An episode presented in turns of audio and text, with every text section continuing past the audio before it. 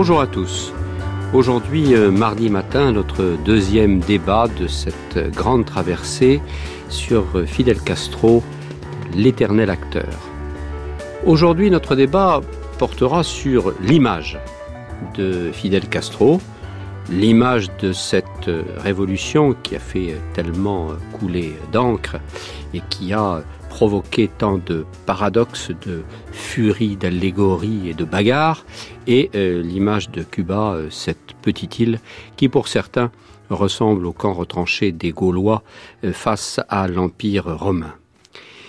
Jamais peut-être au XXe siècle une icône politique tant dans un mouvement, la Révolution de 59, que en ce qui concerne un personnage, Fidel Castro, jamais n'a été aussi bien fabriqué et entretenu. Peut-être pas, peut-être Mao, peut-être De Gaulle, peut-être Staline, et encore sur cette fabrication de l'image. Entre 56 et 60, la chaîne de télévision britannique Saphir Film programme un feuilleton, Robin des Bois, 143 épisodes, qui ont été un succès euh, fabuleux, d'audimat, et on se souvient d'Hubert Matthews euh, dans la Sierra, donnant le là de cette image euh, le 24 février 57 euh, avec euh, son article qui lui a valu d'ailleurs bien des déboires. Et puis après, Paris Match aussi, parlant de Robin des Bois face à Batista, le, dictateur cubain de l'époque. Et on se souvient aussi le 8 janvier 59 au fort de Columbia lors du grand discours, le premier grand discours de la Révolution après donc l'arrivée de Fidel Castro et de Camilo Cienfuegos à la Havane avec les colombes qui se pose euh, sur euh, l'estrade et sur son épaule. Et on a bien évidemment immédiatement crié au prestidigitateur qui était caché derrière lui et qui manipulait ces pauvres petites euh, jolies bêtes. Alors, tout ça, on veut l'oublier, tout ça, on veut l'adorer, ou tout ça, on veut le casser. Et euh, c'est jamais euh, forcément euh, intelligent de, d'oublier ce qu'on a adoré. En tout cas, c'est mieux de l'analyser et de le critiquer. Et on pense à tous ceux qui sont venus à une certaine époque fêter les lendemains qu'elle est chantée, et on sait ce qu'il en est advenu. Pour en parler avec nous aujourd'hui, Stéphane Witowski. Stéphane Witowski, en qualité de conseiller du commerce extérieur de la France, vous avez organisé les premières délégations de chefs d'entreprise français à Cuba pour le compte du MEDEF international, ça n'était pas facile. À l'époque, on vous traitait un peu d'aventureux, sinon de, de fou. Aller à Cuba, pourquoi? Et je ne suis pas sûr d'ailleurs que ce ne soit pas encore le cas euh, aujourd'hui. Et dès 1984, vous avez une sorte de patience et d'opiniâtreté à retourner donc avec ces chefs d'entreprise et avec ces délégations. Vous avez vu Fidel Castro 11 fois. On en reparlera pour parler donc de l'image de ce personnage. Sarah Roumette, vous êtes journaliste indépendante. Vous avez vécu, euh, en tout cas, séjourné quatre ans euh, à Cuba, où vous étiez correspondante d'RFI et de Radio France. Et vous êtes en fait euh, restée très attachée, attachée indépendante. Hein, c'est euh, contradictoire, mais c'est euh, bien heureux attachée indépendante à Cuba, à cette île et à cette histoire. Et vous avez publié euh, tout récemment un livre que je recommande chaleureusement, tant il est euh, intelligent et, et périlleux, parce que c'est pas facile de faire un guide et en même temps d'expliquer une politique à une société qui s'appelle tout simplement Cuba, Histoire, Société, Culture, aux éditions de la découverte. Nancy Berthier, vous êtes euh, professeur des universités, vous êtes euh, normalienne, professeur à la Sorbonne, à l'UFR des études ibériques et ibéro-américaines. Et disons, vous avez particulier, un particulier tropisme pour le cinéma et en tout cas pour l'image, notamment euh, le cinéma espagnol, la figure de Buñuel, le cinéma de l'Espagne franquiste. Ça nous permettra peut-être d'ailleurs de parler de cette image de, du père de Castro euh, espagnol et de cette relation assez étrange d'ailleurs entre Castro et Franco. Vous avez euh, travaillé euh, beaucoup sur Titon, euh, Gutiérrez Alea, le réalisateur notamment de Fraises et Chocolat, et vous avez très récemment aussi publié un livre que je trouve tout à fait remarquable tant il est original, parce que pour moi, en tout cas dans ce que j'ai lu, c'est la seule fois ou la première fois qu'on parle tant de l'image de Castro. Ça s'appelle Arrêt sur image aux éditions Offris. Et enfin, Jean-Hugues Bérou, vous êtes habitué de la maison. Vous êtes photographe réalisateur de documentaires. Vous avez beaucoup voyagé à travers le monde, notamment euh, en Afrique et en Amérique latine, le Mali, la Colombie, la Bolivie, euh, le Brésil. On a l'impression un peu d'ailleurs de l'itinéraire euh, du Che Guevara par le Brésil, si ma mémoire est bonne.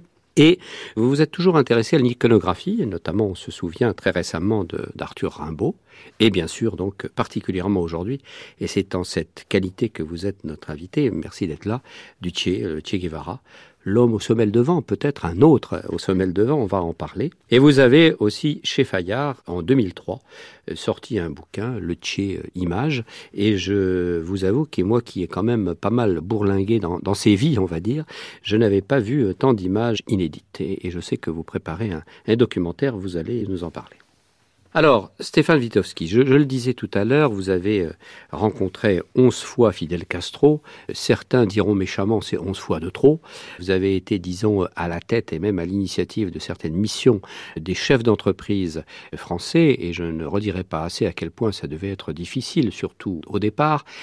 Qu'est-ce que vous pouvez nous raconter? Quelle est l'image qui vous reste aujourd'hui, après toutes ces années, de non seulement Fidel Castro, leader maximo, euh, certains diront dictateur, d'autres diront tyran, d'autres diront euh, personnage charismatique. Quel souvenir et quel souvenir aussi de la réaction de ces entrepreneurs français et du dialogue, si dialogue il y a, ou il y a eu entre Fidel et ses hommes. Oui, j'avais été effectivement la première fois en 1993 euh, au titre du, patronat français. En pleine période spéciale. En pleine période spéciale, au moment de, au pire moment de la crise effectivement euh, économique cubaine, et en me disant que d'une part, euh, contrairement à beaucoup d'analyses, je ne pensais pas que le régime allait s'effondrer du jour au lendemain contrairement à ce qui avait pu être dit dans la presse, et que d'autre part, il y avait des opportunités d'affaires pour des chefs d'entreprise français, dès lors que l'embargo américain était toujours euh, là vis-à-vis de Cuba, et qu'indépendamment de cet élément-là, euh, Cuba a un certain nombre d'atouts qui méritaient d'être d'être d'être vus de près pour des pour des chefs d'entreprise. Alors effectivement, nous avons eu la, le privilège, la chance d'être reçus par, euh, par Fidel Castro dès 1994, février 1994, à deux reprises dans la même semaine de cette première délégation d'une vingtaine de chefs d'entreprise. Et, nous y allions de manière euh, relativement euh, sans, préjugés particuliers, ni, ni idées toutes faites. Et ce qui m'a le plus frappé de la première rencontre que j'ai eue avec lui, c'est l'extraordinaire décalage entre l'image que je pouvais avoir et que nous pouvions avoir de Fidel Castro et de la réalité cubaine et euh, ce que nous avions perçu en, discutant avec lui. La première euh, chose qui frappe quand on le voit, quand il arrive dans une pièce, euh, soit chez l'ambassadeur de France ou, ou, au Palais de la Révolution, quand il nous reçoit, c'est d'abord au-delà du charisme, c'est bien au-delà du charisme, c'est un véritable magnétisme. Euh, il se dégage de sa personnalité, de son physique, une sorte de, de rayonnement personnel qui fait que on est comme, j'allais dire subjugué. En tout cas, on est séduit. Il a une, un, pouvoir de séduction qui est assez spectaculaire et de ma vie, j'ai rarement vu un homme ou une femme ayant ce, ce magnétisme-là. À votre avis, c'est dû à quoi? Je crois que c'est dû à D'abord, bon, bien sûr, sa taille, sa prestance, sa baraka, son histoire. C'est dû aussi à une forme d'intelligence politique qui est qu'il n'a pas mis en scène, il n'a pas organisé, contrairement à beaucoup de personnalités du, même style, de culte de la personnalité autour de lui. À la différence, peut-être qu'on en dira un mot de, ce qu'on peut, peut, dire à propos du Tché. Et il a su rester et ça c'est la deuxième caractéristique majeure à mon avis quand on le rencontre, c'est évidemment un homme qui aime parler, c'est un avocat formé par les jésuites, qui aime convaincre, qui aime plaider, qui aime discuter, qui aime avoir le dernier mot. Mais ce qui frappe le plus, et ça ça m'a beaucoup étonné, c'est d'abord son extrême courtoisie, qui est aiguisée par une voix euh, euh, très fluette dans l'intimité, et c'est en même temps une capacité d'écoute qui est assez exceptionnel. C'est-à-dire que c'est à la fois c'est un homme qui aime parler, plaider, et c'est un homme qui écoute, qui quand il vous serre la main, vous regarde dans les yeux, qui a le temps devant lui, qui vous pose des questions. Tous les sujets l'intéressent. la démographie en Chine, la Révolution française, Napoléon, tous les sujets possibles imaginables. Et, alors les Et lorsqu'il y a quelqu'un qui est en face de lui, qui soit PDG, ministre, cadre commercial, ingénieur, l'intéresse, il peut passer 10 minutes, 15 minutes, 20 minutes avec vous, et il commencera à vous poser des questions de plus en plus précises, d'où vous venez, d'où vous êtes, etc.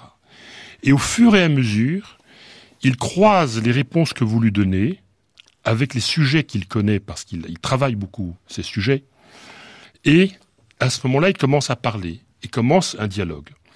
Et il a une technique d'interrogatoire, si je puis dire, de l'interlocuteur, qui est, euh, je dois dire, assez, assez exceptionnelle. Et quand vous êtes en face de ce géant de l'histoire, qui vous pose des questions sur vous, sur vos origines, sur c'est quelque chose qui est très frappant et qui est très caractéristique de quelqu'un qui visiblement a une soif d'apprendre qui est quelque chose d'assez étonnant. Alors les entrepreneurs que vous avez accompagnés, ils étaient sur la même longueur d'onde, comme on dit? Vous avez senti des différences? Je crois que ce, que je, ce que je dis là, beaucoup de personnes, quelles que soient leurs origines politiques, que ce soit des ministres ou des intellectuels, euh, des grands joueurs sportifs, des acteurs, des... quelle que soit leur nationalité, leurs options philosophiques ou religieuses, vous diront à peu près la même chose. Mais pas seulement des gens connus, les Cubains eux-mêmes. Je l'ai vu par exemple euh, assister à l'inauguration d'une boulangerie industrielle qui avait été faite par un, Français à, La Havane. Il avait annoncé juste à nous qu'il venait. Ça avait été, comme souvent ces apparitions sont extrêmement, euh, euh, ne sont jamais annoncées à l'avance. J'ai vu les Cubains venir descendre à toute vitesse des montagnes des collines, le regarder, il y avait une espèce de lueur d'admiration dans le regard de ces Cubains.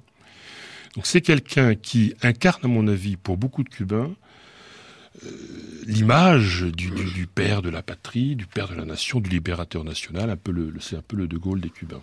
Merci pour cette belle transition parce que j'avais envie de vous poser la question, euh, Sarah, vous qui avez été aussi en contact avec euh, Fidel et vous allez en parler, réagir à ce que vient de dire Stéphane Witowski, mais aussi davantage justement avec la population cubaine parce que on dit très souvent la population est forcée, est obligée de monter dans les autobus, d'aller saluer le grand chef, etc., etc.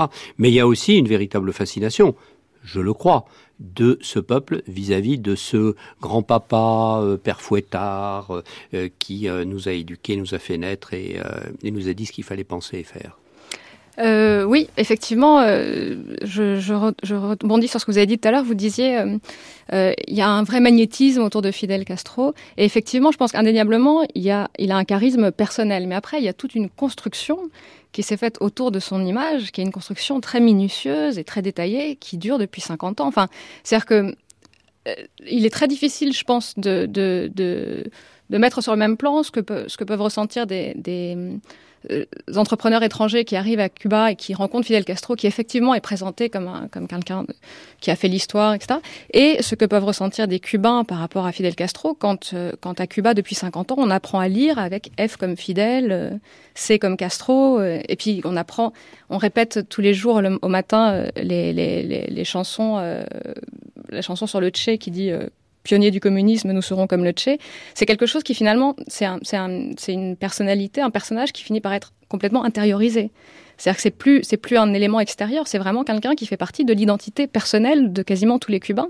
Mais parce qu'il faut s'imaginer ce que ça veut dire euh, euh, jour après jour, semaine après semaine, euh, année après année, pendant 50 ans. Enfin, c'est trois générations qui se retrouvent à grandir entièrement dans un système où une seule personne, où tous les pouvoirs convergent dans, les mains d'une seule personne.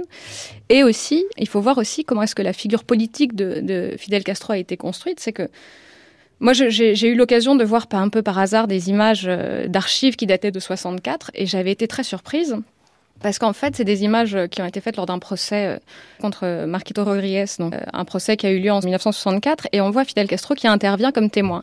Et bizarrement, j'arrivais pas à voir où se trouvait l'étrangeté de ces images, c'est qu'en fait Fidel Castro était assis qui tournait le dos au public et qui témoignait donc face à un juge, puisque c'était les conditions d'un tribunal. Et juste cette mise en scène-là rompt avec tout ce qu'on a vu pendant 50 ans, où Fidel Castro est debout, face à la foule, prenant seul la parole et monopolisant entièrement la parole. C'est-à-dire que tout est pensé dans ses moindres détails, y compris par exemple cette histoire de mise en scène juste de la prise de parole, quand, euh, quand les foules défilent. Euh, les deux grandes dates comme ça, c'est le 1er mai et le 26 juillet, donc ça se fait de façon assez similaire les deux, donc réunion sur la place de la Révolution et, et, défilé. C'est donc Fidel Castro seul qui s'adresse aux foules, il n'y a pas de dialogue, il n'y a pas de... Enfin, pardon. Il y a eu un temps où il y avait des dialogues foule Fidel Castro. Mais donc c'était Fidel Castro presque des figures de rhétorique. Est-ce que vous êtes d'accord? Et la, foule qui répondait oui. Mais personne à la tribune coupant la parole, prenant la parole. Et en, ce sens-là, il y avait une chose assez intéressante qui arrivait dans les années 2000, c'est quand euh, Hugo Chavez, donc euh, le président vénézuélien, venait assez régulièrement en visite à Cuba euh, voir Fidel Castro. Et je me souviens qu'à la télévision, on, avait, on assistait à des scènes qui étaient complètement inédites pour les Cubains. C'était tout d'un coup, il y avait deux personnes sur le podium et non pas une donc Fidel Castro et Hugo Chavez, et Hugo Chavez coupait la parole à Fidel Castro.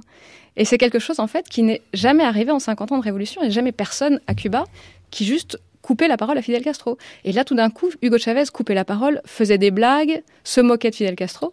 Et c'était assez intéressant parce que tout d'un coup, on sentait qu'il y avait des... Donc en fait, c'était juste parler de ça pour, pour montrer en creux ce qu'a ce qu'a été la réalité de l'exercice du pouvoir et du monopole de la parole pendant 50 ans. Donc c'est pas qu'une question de charisme personnel, c'est aussi une question de construction et, de voilà de. Nancy Berthier, euh, euh, je, vais me permettre de, lire un, petit euh, extrait. il est dû à Oliver Stone. Hein, qui a donc fait le film avec ou sur Fidel Castro que vous citez dans votre livre. Il dit Castro est isolé dans cette région du monde et c'est pourquoi je l'admire parce qu'il est un battant. Il s'est dressé seul et dans un certain sens, c'est un Don Quichotte, le dernier des révolutionnaires, qui se bat avec ce moulin à vent, qui consiste à préserver dans son île un régime égalitaire, pourrais-je dire, où chacun aurait une chance de réussir, où chacun va à l'école et où l'eau potable est accessible à chacun. Là, on retrouve non seulement Don Quichotte, mais on retrouve Robin des Bois, on retrouve presque Arsène Lupin, on retrouve... Comment se fabrique, euh, Sarah Roumette parlait d'icônes, vous en parliez déjà, Comment se fabrique, comment s'est fabriquée cette icône alors justement, enfin pour euh, disons synthétiser les deux interventions précédentes, je crois qu'il y a les deux. Il y a la part de charisme personnel et puis la part de fabrication à partir d'un certain nombre de rituels qui se sont mis en place euh, après après 59. Mais la fabrication, moi je la situe euh, dans le deuxième chapitre de, de l'ouvrage au moment de la guérilla et je la situe du côté paradoxalement des États-Unis et de la, de la rencontre entre euh, Fidel Castro et, Matthews.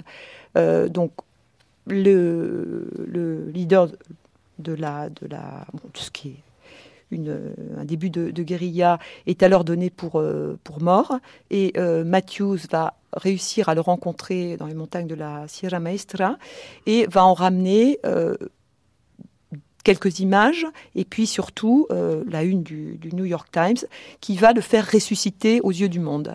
Et euh, cette image, elle est euh, fondatrice du point de vue iconique dans la mesure où elle met en place un certain nombre d'invariants qui jusqu'en jusqu'en 2006 pratiquement fonctionneront comme iconèmes, comme éléments de euh, de, reconnaissance et de, aussi de construction, puisque euh, ces éléments, à partir du moment où ils ont été euh, figés par, par Matthews, à un moment précis, celui de la, de la guérilla, auraient très bien pu ensuite, une fois la, la, révolution terminée, disparaître, il n'en reste pas moins que Fidel Castro va ne pas se raser la barbe, ne pas abandonner le treillis militaire et construire son image euh, politique sur la base de cette figure euh, fondatrice du guerriero.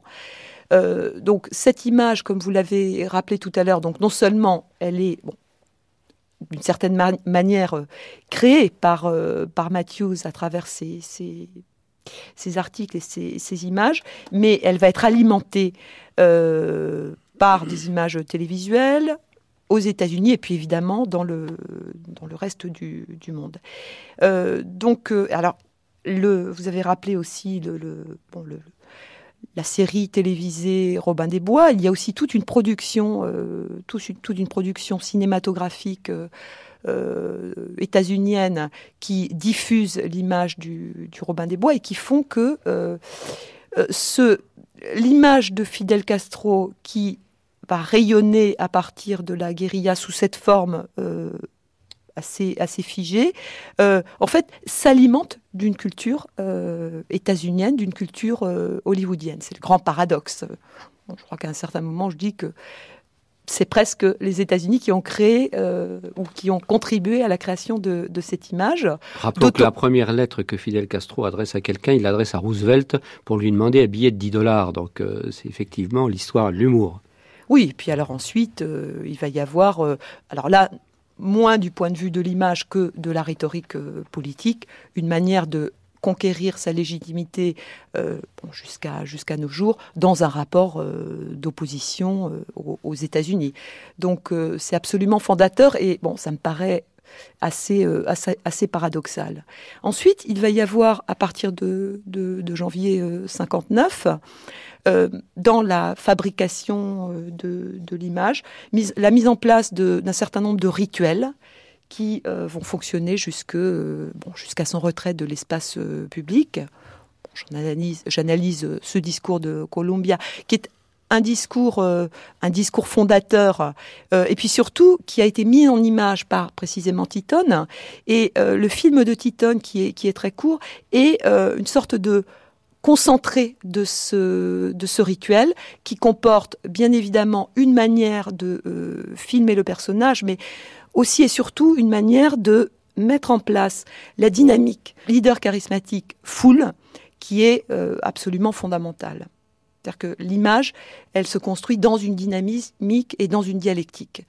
Elle n'est pas simplement liée à euh, une, disons, une, figure charismatique euh, qui fonctionnerait en dehors de tout, de tout contexte.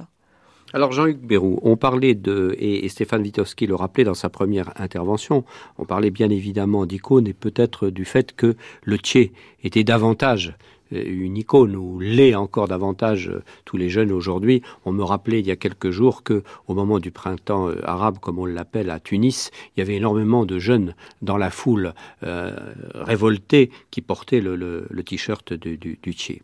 Comment est-ce que ces deux personnages, c'est une question que je me suis souvent posée, notamment en préparant cette émission, comment est-ce que ces deux personnages qui a priori n'ont rien à voir l'un avec l'autre, le médecin bourgeois argentin de Rosario avec le fils d'un grand terrain et cubain d'origine espagnole, etc., etc. Tout ce qu'on sait.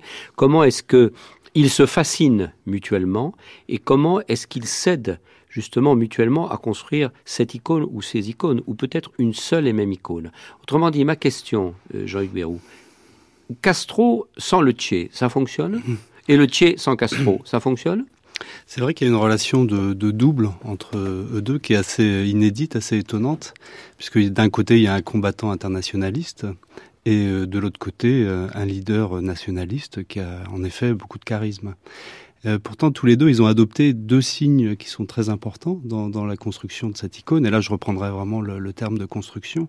C'est la barbe et, et, le treillis qui ont été, euh, qui, qui, euh, qui, qui, sont fondateurs. Et le cigare, même si l'un est asthmatique, et ça doit être difficile quand même de fumer des gros cigares quand on est asthmatique. Et moi, j'ai envie de venir vraiment, euh, de, regarder de plus près ces deux signes sur le plan iconographique. Qu'est-ce qu'ils peuvent nous, nous, dire, nous apporter? Et la barbe, je pense, moi, aux poilus, en fait, euh, aux poilus de la guerre 14-18. On les appelait comme ça parce qu'ils avaient simplement pas le temps physique de se raser. C'est-à-dire qu'ils étaient dans les tranchées et il y avait une pression euh, très forte. les attaques pouvaient survenir de, de, nuit comme de jour. Donc les, les, les poilus n'avaient pas le temps de dormir il n'avait pas le temps de se laver et encore moins de se raser. Et, ce que font euh, Fidel Castro et, Che Guevara en gardant cette barbe, c'est aussi cette manière de dire voilà, il y a, une urgence, euh, il, y a, il y a un état d'urgence, il y a un ennemi qui peut apparaître à n'importe quel moment, et ça jusqu'à aujourd'hui. Enfin, pour, euh, pour Castro, puisque euh, puisque Che Guevara nous a quittés en 67. Mais, mais c'est important de, de rappeler euh, qu'est-ce que qu'est-ce qu'il y a derrière cette barbe? Pareil, ce, ce treillis, il est associé à cette barbe, c'est aussi quelque chose de militaire. Donc il y a quelque chose qui dit, et ça c'est vraiment de l'ordre de la construction, euh, attention, on est dans un, dans un, dans un pays qui, qui est attaqué, euh, toujours. Alors évidemment, là, vous avez parlé de, des États-Unis qui ont été très utiles à, à Castro, puisqu'ils ont dans, le musée de la Révolution, il y a un coin dédié aux crétins. et il est, il est dit euh, merci à ces crétins qui sont Ronald Reagan et George Bush d'avoir permis de consolider la révolution.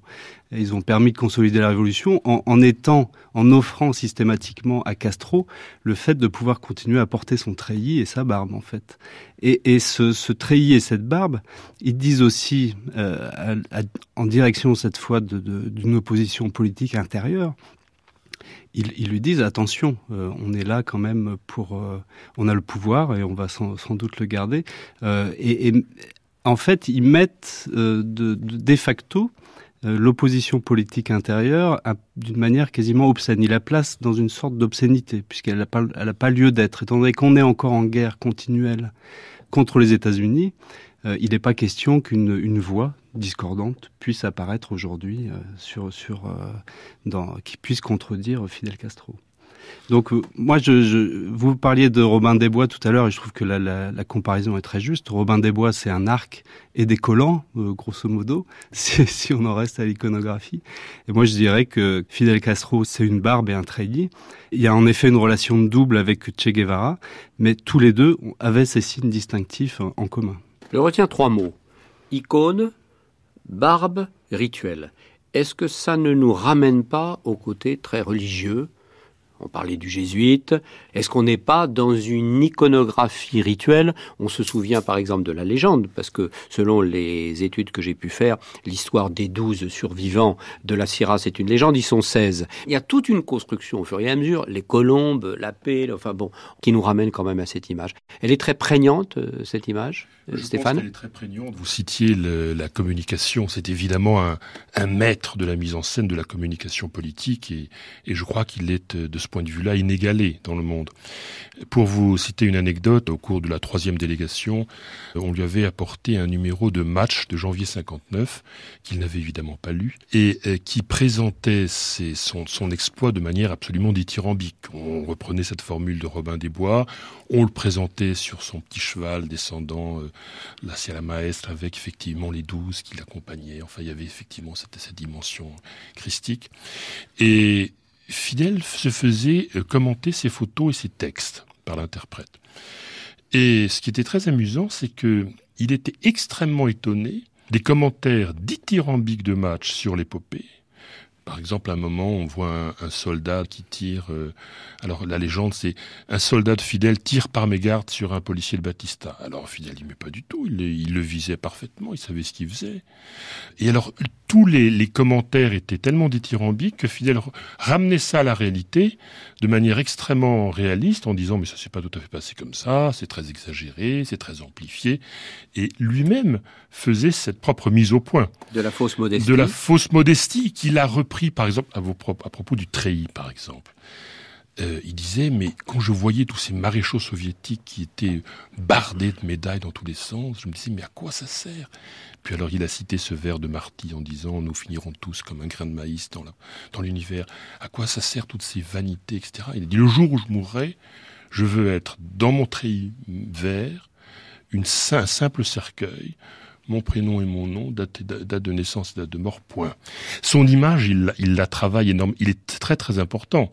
Et quand il était venu rencontrer les patrons du, patronat français à Paris en, mars 1995, il avait, il avait commencé son discours par dix minutes d'explication pour dire pourquoi il avait quitté le treillis. Il était allé en, euh, voir la reine du Danemark qui lui avait dit tu peux pas voir tes amis pas du patronat français en treillis. Euh, je vais t'offrir un costume je vais t'offrir une chemise je vais t'offrir une, un, une, cravate mais il savait pas comment faire le nœud de cravate. Il nous a parlé pendant dix minutes de ça. Et alors justement cette image là oui. pour lui est extrêmement il a troqué importante. maintenant euh, son treillis et puis euh, son costume pour un survêtement. Et vous dites dans votre livre euh, Nancy Berthier quelque chose qui m'a beaucoup euh, intéressé. C'est que maintenant on a quand même disons d'une certaine façon, encore l'image d'un sportif. Alors, il n'y a plus vraiment la barbe, mais il y a encore l'homme battant qui court euh, peut-être derrière l'histoire ou devant l'histoire ou à côté de l'histoire, on ne sait pas. Mmh. Oui, c'est intéressant cette euh, irruption du, survêtement dans, dans l'iconographie de Fidel Castro, Adidas de, de, surcroît. Dans un premier temps, d'ailleurs, euh, toujours le même, euh, le même modèle, et puis ensuite, il a, il a varié les modèles, les couleurs, etc. Euh, donc, à partir de, de de, sa maladie et, et donc de, août 2006. Ce, évidemment, c'est une double, une double signification. C'est à la fois l'image du sportif, puisque c'est le survêtement qu'utilisent les, sportifs cubains, mais c'est également l'image de l'homme politique à la retraite, puisque son image publique s'est construite du temps de son activité euh, politique sur cet invariant qu'est le, le treillis, avec quelques entorses. Hein. Il, a, il a mis des costumes lors de l'avenue du Pape, lors de l'enterrement de Mitterrand, etc. Euh, donc aussi, euh, c'était aussi une manière de signifier cette, ce retrait de la vie, de la vie publique et à, travers une, autre image qui, qui a varié puisqu'il a introduit la chemisette depuis, depuis quelque temps, mais qui fonctionne de la même manière comme l'anti-treillis, je dirais. Euh, alors pour ce qui est de pour ce qui est de la de la barbe, euh, elle est toujours là. Et ce qui est euh, ce qui est assez assez fascinant dans disons, les derniers les dernières années, c'est que alors qu'on aurait pu imaginer que cette nouvelle image à partir de d'éléments vestimentaires qui ne font plus sens par rapport à la vie politique et par rapport à disons, l'icône euh, telle qu'il s'était construit. Euh, on aurait pu penser que euh, l'image allait se, dégrader ou que la figure allait se dégrader. Or, il existe aujourd'hui un, un, charisme fondé précisément sur cette image qui renvoie au retrait de la vie politique et qui, je dirais d'une certaine manière, renforce le charisme dans la mesure où il fait figure de vieux sage, euh, en retrait qui euh, commande depuis cette position un peu détachée qui est celle du retraité euh, les, aléas de ce monde. Sarah Romet, j'aimerais revenir avec vous sur, disons, d'une façon plus récente, cette relation entre le peuple et notamment les jeunes, et cette image et cette iconographie de fidèles. Alors, que ce soit des jeunes cubains ou des jeunes étrangers, je revoyais l'autre jour le film et son discours devant des jeunes étudiants de médecine euh, à Buenos Aires, hein, euh, en 2005 c'est-à-dire avant son accident, avant la chute, on va dire dans tous les sens du terme, d'accord? Et là, c'est une liesse populaire. C'est pas du tout l'image qu'on a du vieux leader qui va s'adresser à des vieux kakoshim. Euh, ça hurle dans tous les sens. Euh, je crois savoir parce que je l'ai lu qu'il met deux heures et demie pour arriver de l'aéroport, tant il y a d'embouteillages, etc., etc. Donc cette fascination, là en l'occurrence à Buenos Aires, c'est pas de la manipulation. On n'a pas forcé ces gens à venir en car euh, saluer le vieux leader. Donc c'est quoi? On est toujours dans, cette, euh, dans ce magnétisme dont parlait Stéphane Witowski tout à l'heure, Sarah? Euh, en fait, euh, oui et non. C'est-à-dire que c'est pas de la pas de la manipulation, mais c'est aussi la résultante directe de la construction de l'image extérieure de Fidel Castro et de la révolution cubaine. C'est-à-dire que je ça marche encore. Non, c'est-à-dire que je pense que la, réaction extrêmement enthousiaste des étudiants dont vous parlez euh, en Argentine, à Buenos Aires, et euh, ce que représente Fidel Castro pour eux, et ce que représente la révolution cubaine pour eux, euh, n'a absolument rien à voir avec ce que peut représenter Fidel Castro pour les jeunes du même âge à Cuba, à la même, enfin disons en 2005-2006. C'est-à-dire que euh, faut imaginer quand même que pour les gens, euh, les jeunes qui sont qui ont qui sont étudiants donc maintenant à, à, Cuba, c'est des jeunes qui pour la plupart du temps euh, sont nés dans les années 80-90 et qui donc de Fidel Castro n'ont connu comme comme réalité de Fidel Castro que celle d'un grand-père autoritaire, disons. Le père fouettard. Euh, pas forcément fouettard, mais quelqu'un d'autoritaire. Enfin, c'est assez intéressant pour ça d'étudier un peu ça, les représentations qu'il y a dans la, dans la culture populaire, dans la musique, par exemple, dans les chansons. Il y a une chanson de Pedro Luis Ferrer euh, magnifique qui a été faite à la fin des années 80 qui s'appelle Abuelo Paco, donc euh, le grand-père Paco, et qui est donc toute une longue métaphore sur la figure de Fidel Castro. Et donc, juste pour vous dire le texte de la chanson, c'est grand-père a construit cette maison, il est, il faut pas y toucher une vis. Si jamais tu veux changer le meuble de place, euh, fais, attention qu'il soit d'accord, sinon gare à toi, etc. Donc toute une métaphore filée sur l'image de Fidel Castro sans évidemment jamais prononcer son nom. Donc cette idée de grand-père autoritaire comme ça est plutôt euh, fouettard ou en tout cas limitant et qui n'a pas grand-chose à voir avec l'image qu'en ont, je pense, les jeunes à l'étranger, qui est plutôt l'image du Fidel Castro jeune quand il avait 30 ans, qu'il a pris le pouvoir, qu'il a défié les États-Unis. Enfin, c'est juste des, espaces-temps complètement différents et puis même des, présents complètement différents. Euh, encore, pardon, juste une dernière euh, touche par rapport à ça et par rapport à cette image de Fidel Castro dans la culture populaire. En fait, pendant 50 ans, il n'a jamais été, quasiment jamais été nommé en tant que tel comme Fidel Castro, mais beaucoup de, chansons, des films euh, ont, joué là-dessus sur l'image du dirigeant, etc., comme un, comme un un, miroir, quoi, mais qui, qui, n'osait jamais dire, dire son nom. Il y avait aussi, à la même époque, en 89, un, un chanteur de trova qui s'appelait Carlos, euh, non pas Carlos, voilà, euh, Carlos Varela, qui donc a fait une chanson qui s'appelait Guillermo Tell, donc euh, Guillaume Tell, où il, s'agit de, où il raconte que, le fils de Guillaume Tell en a marre d'avoir la, pomme sur la tête et qu'il voudrait bien à son tour tirer à l'arbalète, ce qui était une façon de juste de dire c'est bon, votre génération a fait son travail, passez la suite à la génération suivante, à vos fils, à vos enfants, à nous quoi. C'est à nous maintenant de, de gérer notre présent, euh, notre politique, notre île, etc. Et, euh, euh, pour terminer là-dessus, sur cette image comme ça, donc plutôt paternelle, on reconnaît, on reconnaît ce qu'il a fait, mais enfin, il serait temps peut-être aussi qu'il nous laisse la place, etc. Il est assez intéressant qu'il moment où Fidel Castro est tombé malade en 2006, il y avait un groupe de punk rock cubain qui s'appelle Porno para Ricardo, donc du porno pour Ricardo, a fait a fait une chanson qui, alors là, pour le coup, briser complètement le tabou de ne pas nommer Fidel Castro, euh, ne pas ne pas insulter Fidel Castro, etc. Tout d'un coup, il a, il a une chanson extrêmement vulgaire euh, qui, s'appelle le coma andante, donc euh, le coma en marche, qui est un jeu de mots sur commandante où tout d'un coup, il, il, commençait à dire des obscénités euh, sur Fidel Castro. Et la réaction qu'ont eu les Cubains, mes amis, quand ils ont entendu cette chanson la première fois, était une réaction physique, mais impressionnante. C'est-à-dire de vraiment de se mettre à trembler, comme une catharsis, quoi. La première fois dans l'île d'entendre quelqu'un qui a un micro disait des obscénités sur Fidel Castro. Stéphane Wizowski, en vous passant la parole, je me souviens aussi que dans votre première intervention, vous avez dit à juste titre qu'il n'y a pas eu, en tout cas, qu'il y a eu lutte contre le culte de la personnalité, mais d'une certaine façon, ça augmente, ça légitime cette euh, personne et cette icône, parce que c'est euh, Big Brother, et, Sarah aussi, euh, vous le rappeliez à l'instant dans, ce parcours, Stéphane. Oui, quand je dis qu'il n'y a pas eu de culte de la personnalité, c'est-à-dire qu'il n'y a pas d'avenue, il n'y a pas de place, il n'y a pas de très grand portrait officiel de lui de manière ostentatoire dans les rues de, la Havane. Mais pour revenir à, ce que vous disiez, je crois que l'image de Fidel Castro est très différente euh, dans les pays du tiers-monde, Asie, Afrique et en particulier l'Amérique latine, euh, qu'en Europe ou, aux États-Unis ou dans, dans, le monde industrialisé.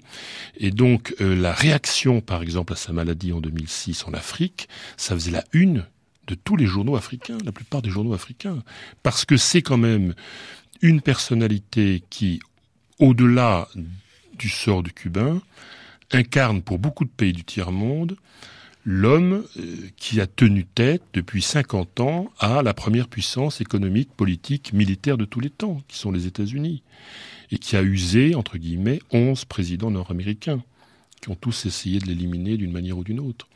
Et donc ça, c'est quelque chose qui reste dans, dans l'imagerie collective, même si effectivement, pour beaucoup de jeunes Cubains, notamment tous ceux qui ont 50 ans et moins, qui n'ont connu que Fidel Castro, il y a incontestablement une aspiration à, à, changer, mais ils ne savent pas très bien quoi, et tout le dilemme est là. C'est-à-dire que euh, ils sentent bien qu'il faut changer, mais ils ne savent pas très bien par qui. Et ils voient bien que Fidel Castro incarne au-delà du sentiment d'identité, d'indépendance nationale, une forme d'identité nationale, ce qui fait que il y a très peu de grandes figures connues. Je me suis toujours demandé pourquoi il n'y avait pas un, Sakharov cubain, un Solzhenitsyn cubain, euh, un Václav Havel cubain, une très grande figure qui puisse incarner une sorte de d'alternative au régime cubain. Euh, pourquoi ça n'est jamais arrivé à Cuba? Il y a des dissidents, il y, a, beaucoup de dissidents, il y a des dissidences, mais il n'y a pas de figure incontestable qui puisse, de, de cubain par exemple, qui puisse incarner cette, cette euh, parce que je crois qu'il a su s'approprier ce sentiment d'identité nationale et que beaucoup de jeunes cubains qui effectivement en ont marre parce qu'ils voient tous les touristes arriver avec les dollars, etc. Ils veulent changer voudraient le faire, mais, mais, ne savent pas très bien sous quelle forme ce changement peut intervenir. Alors Jean-Hugues Bérou, justement, il y a le Tché. Euh, bon, il ne l'a pas remplacé, bien évidemment, puisque donc il est allé euh, mourir dans la guérilla en Bolivie. Et lui aussi, c'est vraiment l'icône, et lui aussi, à la limite, il est encore plus christique que euh, fidèle. Hein. Mhm. C'est euh, le personnage avec ses grands cheveux, ses longs cheveux, etc. Tout ce qu'on sait, la photo de Corda, euh, bon, etc. Et à, l'intérieur, au sein de cette iconographie, j'allais dire qui gagne si on faisait un concours? C'est le Tché qui fabrique vraiment l'iconographie des deux, c'est Fidèle qui fabrique l'iconographie, ou ils sont vraiment tous les deux complémentaires? Alors je reprendrai une expression, une très bonne expression de Nancy Berthier, c'est un transfert de sacralité. Fidel Castro a très intelligemment opérer plusieurs transferts de sacralité, ne serait-ce que parce que on parlait de culte de la personnalité, c'est une invention entre guillemets de Khrouchtchev en 1956 pour attaquer Staline et son héritage. Donc en 59, euh, Fidel Castro a l'intelligence de ne justement pas focaliser l'attention sur lui, mais d'opérer plusieurs transferts de sacralité. On le voit souvent en photographie avec euh, Camillo ou avec Che Guevara. Il y a, toute une ambiance comme ça de compagnalisme qui, se met en place, qui, montre que c'est pas sur lui que l'attention va être euh, apportée, mais sur un nouveau système globalement. Donc il a l'intelligence de, de, ne pas euh, développer un culte de la personnalité. Et au moment de la mort de Che Guevara, ça va être très clair. Alors que Guevara justement est parti parce qu'il a envie d'être un combattant internationaliste et qu'il a plus tellement envie de faire partie de l'album de famille l'album de photos de famille de la révolution cubaine, il part. Et à sa mort, il y a une récupération très fine de, Castro qui va associer son image au drapeau euh, cubain. Donc là, il y a une intelligence aussi de faire des transferts, de, de, ne pas du tout capter l'attention. Et c'est peut-être pour ça qu'il est difficile à attaquer aussi, c'est qu'il a, il pas pris la symbolique entièrement sur lui.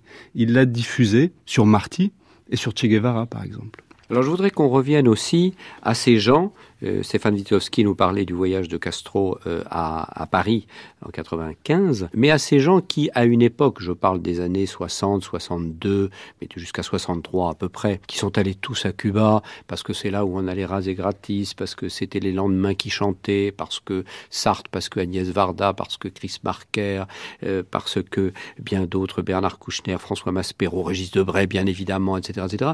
Et puis tout à coup, il a fallu refuser euh, s'éloigner de, cette euh, image euh, presque du diable. Hein. On est passé du, Christ au diable. Qu'est-ce qui provoque dans tout ce que vous dites là, sur l'icône, sur l'image, sur la sacralité, qu'est-ce qui provoque ce je t'aime et puis et puis tout à coup je te hais, il faut casser ce qu'on a adoré?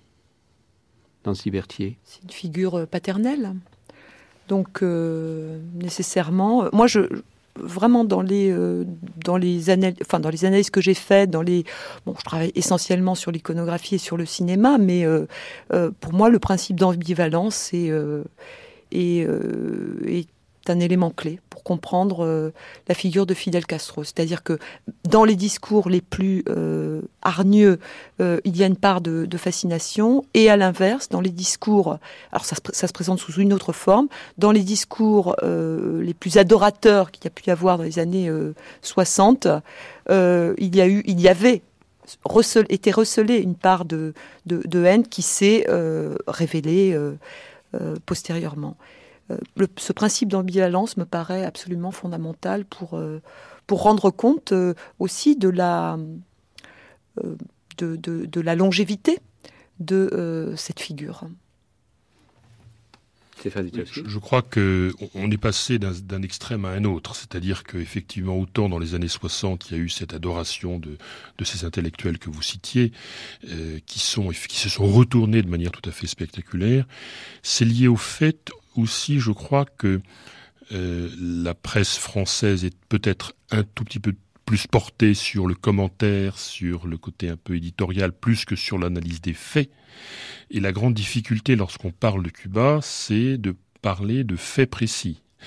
Et c'est très difficile pour la presse qui a, non seulement française, mais occidentale, qui a annoncé depuis 50 ans la mort de Fidel, son effondrement politique, l'effondrement du régime, pratiquement tous les six mois, et qui se trouve confronté à une réalité euh, qui est qu'il est toujours là, de reconnaître que, que d'une certaine manière, elle s'est trompée.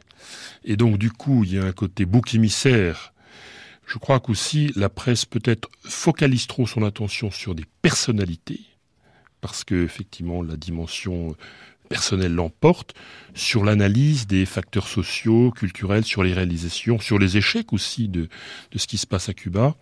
Et donc du coup, le, le retour de, de Balancier est devenu beaucoup plus fort. Et en plus, c'est très difficile de réduire la complexité, la singularité de Cuba à des grilles de lecture un peu simplistes. Et comme c'est un pays qui échappe à toutes les classifications politiques ou économiques, qui a un PIB euh, faible, mais dont, l'image sur la scène internationale est, sans commune mesure avec ce PIB, qui a effectivement, qui est un pays pauvre, mais dont, le, dont les indices de développement humain sont comparables à ceux d'un pays, euh, euh pays industrialisé, on se retrouve dans un cas de figure qui échappe un peu à une grille de lecture un peu classique, et donc, sans explication valable, on trouve un bouc émissaire et donc effectivement la personnalité de Fidel Castro est, toute trouvée. Et dans les années 2000, euh, disons 2004, quand vous reveniez euh, à Cuba avec euh, certains élus, certains personnages politiques français ou certains entrepreneurs, vous aviez la même réaction à l'égard de, de Fidel, de cette aura, de cette image, ou vous avez pu noter une grande différence, euh, telle qu'un rejet ou telle que euh, répulsion, on va dire euh, carrément du, du, personnage. Ou c'est le même, c'est la même trajectoire. Très objectivement, les gens qui connaissent la réalité cubaine, qui sont allés sur place, qui ont parlé avec les Cubains, quels qu'ils soient, qui ont sillonné le pays, et de manière tout à fait honnête, qui ont rencontré les dirigeants cubains, et donc Fidel Castro bien évidemment, tous tous vous diront de manière tout à fait honnête que il y a un, véritable décalage entre ce qu'ils voient et ce qui est dit euh, souvent dans, la presse. Et, ce décalage, malheureusement, euh, euh, il, persiste. Il persiste.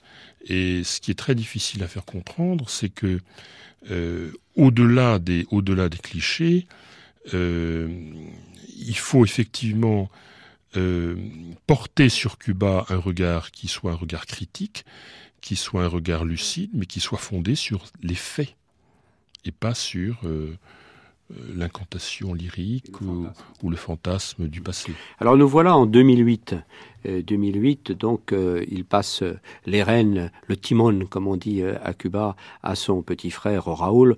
Euh, personne n'est prêt à parier, comme on dit, une cacahuète sur Raoul, c'est le petit frère faible, machin, etc. Bon, et pourtant il y a quand même une image qui est en train de s'imposer, qui n'est pas du tout là. Enfin, vous allez peut-être me contredire, mais qui n'est pas du tout une icône cette fois-ci. On est loin quand même de, l'imagerie de, de Fidèle, mais enfin pourtant on le sent et on l'a senti au dernier euh, congrès une certaine force et une certaine forme, on va dire, euh, politique. Et dans votre livre, euh, Nancy Berthier, il y a une image que je trouve absolument formidable. C'est le premier grand discours de, Raoul où il est photographié, il est mis en scène, euh, encore une fois, avec une main tendue sur une sorte de, de, de bas-relief, avec une main tendue comme ça de Fidèle.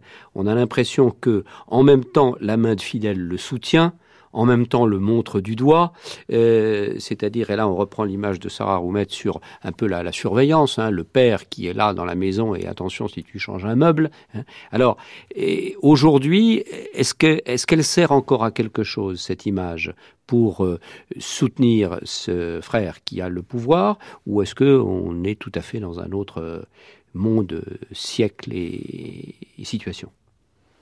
J'ai été frappée euh, lors de la dernière apparition publique euh, des, deux frères euh, ensemble, donc c'était le dernier congrès du, parti, par l'image de ces deux frères qui c'est quasiment, euh, quasiment inversé. On avait un Fidel Castro assez, euh, assez, je dirais, accablé par les années, et euh, un Raoul d'un dynamisme, d'une apparente jeunesse, ragaillardi, euh, qui évidemment dé, déconstruit l'image qu'on avait pu avoir avant pour ce qui est de, Raoul, je pense qu'il entre dans une autre dimension par rapport à l'image publique. Il a toujours été dans l'ombre. Il ne s'est pas construit dans le paradigme de la figure héroïque comme son frère.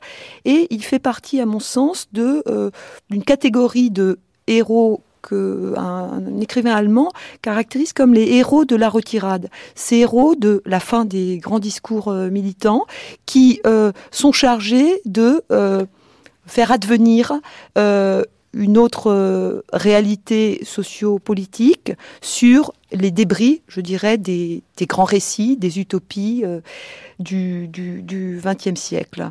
Donc, il utilisait cette, euh, cette figure pour caractériser euh, bon, un personnage politique espagnol, euh, Adolfo Suárez, dans le passage en Espagne de la dictature vers la démocratie. Et je crois que Raúl Castro, en tout cas dans les dernières, les dernières apparitions, fait partie, à mon sens, de cette catégorie de héros qui n'a plus rien à voir avec la figure héroïque de, de Fidel Castro. Sarah Roubette. Euh, oui, moi je voulais juste euh, dire un mot sur le. Vous disiez qu'il n'y avait pas de grands personnages, euh, de grandes personnalités dans l'opposition qui incarnent une opposition à Fidel Castro, mais il n'y a pas non plus de grandes personnalités aux côtés de Fidel Castro. C'est-à-dire que d'une certaine façon, ça traduit aussi beaucoup de, la construction de cette image et de la centralisation des pouvoirs. C'est que pendant 47 ans, disons jusqu'en 2006, jusqu'à ce qu'il tombe malade, il n'y a aucune personnalité politique qui a existé à côté de, de, Fidel Castro dans la lumière. Et la seule personnalité qui a existé tout au long de ces 47 ans, c'est donc son frère, Raúl Castro, mais qui était un parfait inconnu de la population. C'est-à-dire que c'est quelqu'un qui, en 47 ans de ministre des, forces armées, donc euh, le poste, enfin, il n'y a pas, pas, pas d'autres précédents de quelqu'un qui a été pendant presque 50 ans ministre des Forces armées dans le monde, donc un poste extrêmement important aussi, euh, vu la situation de Cuba euh, et, et, son discours toujours de nation agressée et tout ça. Et euh, cet homme-là euh, n'a donné que, je crois, trois ou quatre interviews euh, à des journaux étrangers en 50 ans. Il a fait quelques discours aux forces armées, mais très rarement des discours en public. Il a fait un discours catastrophique en public en 1989 qui était retransmis à la télévision. Et depuis lors, il, a quasiment jamais, il quasiment jamais pris la parole en public jusqu'à la délégation des pouvoirs de Fidel Castro en 2006. Et c'était assez étonnant parce que justement, ça traduit beaucoup de combien tout était focalisé ou centralisé sur Fidel Castro d'une part et sur les images un peu iconiques dont vous parliez tout à l'heure. Parce que, euh, parce qu'effectivement, quand il, quand il a été nommé euh, président par délégation euh, en 2006, tous les Cubains se sont dit qu'est-ce qui va nous arriver dessus Qu'est-ce qui nous attend Qui est cet homme Qu'est-ce qu'il va Qu'est-ce qu'il, Quelle est sa politique Quel est son positionnement, etc. Et petit à petit, et là je rejoins ce que disait Nancy Berthier, cette histoire de héros de la, recula, de la retirade. Retirade par retirade, petit à petit, il a commencé à, à, insuffler des réformes qui étaient des réformes pour le coup, euh, pragmatique de euh, prenons en compte la situation économique actuelle, elle est vraiment désastreuse, on va être obligé de libéraliser certains aspects de l'économie, etc. Et euh, qui sont des, qui sont en fait des hérésies si on regarde du point de vue fidéliste de Fidel Castro, pour qu'il était absolument hors de question d'imaginer une quelconque libéralisation. Et lui, il se retrouve, le frère, donc Raúl Castro, se retrouve à assumer ce discours-là de pragmatisme. On va gérer la, réalité, on va essayer de faire en sorte que le pays fonctionne mieux. Donc c'est un, un, autre rôle, effectivement, qui est en train d'apparaître euh, avec lui. Jean-Luc Bérou. Euh, moi, vous posiez la question tout à l'heure, pourquoi tant de haine? Je crois qu'en effet, on n'accepte pas que la, la, révolution puisse vieillir. En fait, c'est une figure qui n'a pas le droit de vieillir. Elle doit être d'une éternelle jeunesse permanente. Et, euh, et c'est vrai que 50 euh, ans, ça prend des rides, ça fait prendre des rides. Oui, ça prend, ça fait prendre et un peu de ventre, et, et, donc ça correspond plus du tout à l'image de la révolution. Et bon, c'est vrai que Che Guevara euh, avait eu l'à propos de, de, mourir en à peu près dans ses 30 ou 40 ans, et et donc lui, il, il, a été ensuite le, c'est lui qui a apporté cette image de la révolution et d'une éternelle jeunesse. Mais c'est étonnant comme, en effet, à l'ombre de Castro, il, il avait, euh, si Cienfuego et Che Guevara sont morts, il avait quand même ce quatrième euh, compagnon qui était euh, son frère et qui, qui, euh, qui, finalement va prendre la succession. C'est quand même très étonnant aussi comme parcours qu'il ait, pu poussé à l'ombre comme ça de, cet homme, euh, son, double, encore une fois, un autre double, totalement inversé aussi, puisqu'il n'est pas du tout dans, le discours ou dans l'emphase, il est vraiment très euh, dans, dans, le, dans le pragmatisme, et c'est vraiment étonnant qu'il ait, qu'il ait pu naître. Euh, en vraiment un mot ou deux mots, parce que malheureusement, donc le temps nous pousse, chacun d'entre vous, Quelle image, à votre avis Image dans tous les sens du terme que nous avons développé autour de cette table. Quelle image dans l'histoire laissera Fidel Castro, Stéphane Witowski? Je crois que ça restera comme une des grandes figures du XXe siècle. Jean-Hugues Verroux. J'en ai aucune idée, je crois. Je suis incapable de prévoir. Euh, Elle est à fabriquer encore? euh, Raoul peut-il la fabriquer? Mm, oui, non, je ne pense pas qu'il restera euh, une image comme celle de, de, Che Guevara par Corda. Ça, il n'y aura pas une image. Il y aura, mais, sûrement une nébuleuse comme ça où, il restera une barbe et un treillis, ça sûrement. Sarah Roumette euh, je sais pas non plus du tout en fait quelle image restera parce que en fait il a eu, enfin il a incarné, il a représenté tellement de choses et des choses euh, assez contradictoires en fait, euh, aussi bien à Cuba qu'à l'étranger, que je sais pas qu'est-ce qui qu'est-ce qui va euh, rester entre le jeune rebelle qui a 30 ans et qui prend le pouvoir devant les États-Unis et le grand-père autoritaire dont je parlais tout à l'heure qui s'affaire au pouvoir jusqu'à ses 80 ans passés. Nancy Berthier moi aussi, je pense que justement, c'est ce qui distingue Fidel Castro de, de Che, c'était une sorte de kaléidoscope euh, d'images. Enfin, cela étant, euh, ce sera quand même l'image d'un corps politique nouveau, c'est clair, qui s'impose sur la scène politique internationale.